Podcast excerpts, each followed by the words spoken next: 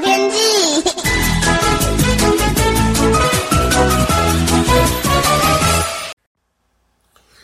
各位听众朋友好，我是彭启明。今天自流封面呢还在台湾的上空，但是结构呢跟前两天相比减弱了不少。今天各地呢还是有局部短暂阵雨，尤其是中南部还是有偏西南风。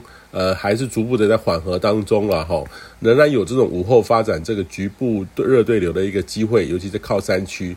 那周五呢，在缓和会更明显，逐步转为偏西南风的环境，温度呢也将在缓步的回升。那没有像这两天清晨温度才二十四度，非常的舒服。未来几天到周末也都将回温很多。那风面呢，虽然减弱，但明后天逐步的北台，但是台湾附近的环境仍然转为偏西南风，类似上周在中南部每天都下雨的情境将会持续哦，尤其是早晚容易有些局部阵雨发生，呃，靠沿海的区域呢比较大，靠山区。午后呢，也有局部雷阵雨的发展，全台也都有些机会。那类似呢，每天晴时多云、偶阵雨的天气将会持续到下周三四，温度呢也将一天比一天回升，呃，会再度回到北部呢三十四到三十六度的情境的机会。那中南部呢也会到三十二到三十五度，逐步进入夏天的环境。那预计呢，下周四五。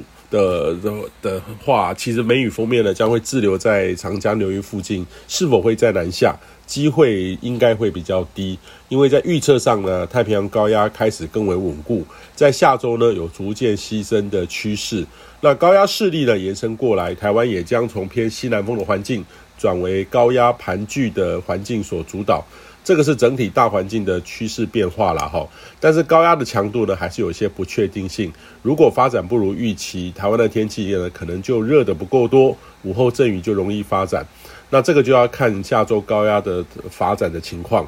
呃，我们夏季的天气呢就完全要看太平洋高压这位老大哥的态度哦，甚至这个台风的走向都受到高压的左右。那第五号台风强皮呢，还是在台湾的东方两千公里的海面上，顺着高压环流北上，逐渐往北前进哈，对台湾没有影响。展望未来呢，当高压开始西伸，进入正式进入台风季，也建议你呢可以做一次防台演练的准备哦，重新在防台的准备还有流程安排上做调整，尤其是今年呢，呃，遇到这个严重的疫情。在应变或撤离的方式上呢，跟往年不同，呃，有必要做做好一些规划。那另外呢，下周会让你一下子就感觉热起来了，都市的热岛效应会也会更热哦。如何减少热伤害，也是要特别提醒注意的。以上气象由天地风险彭启明提供。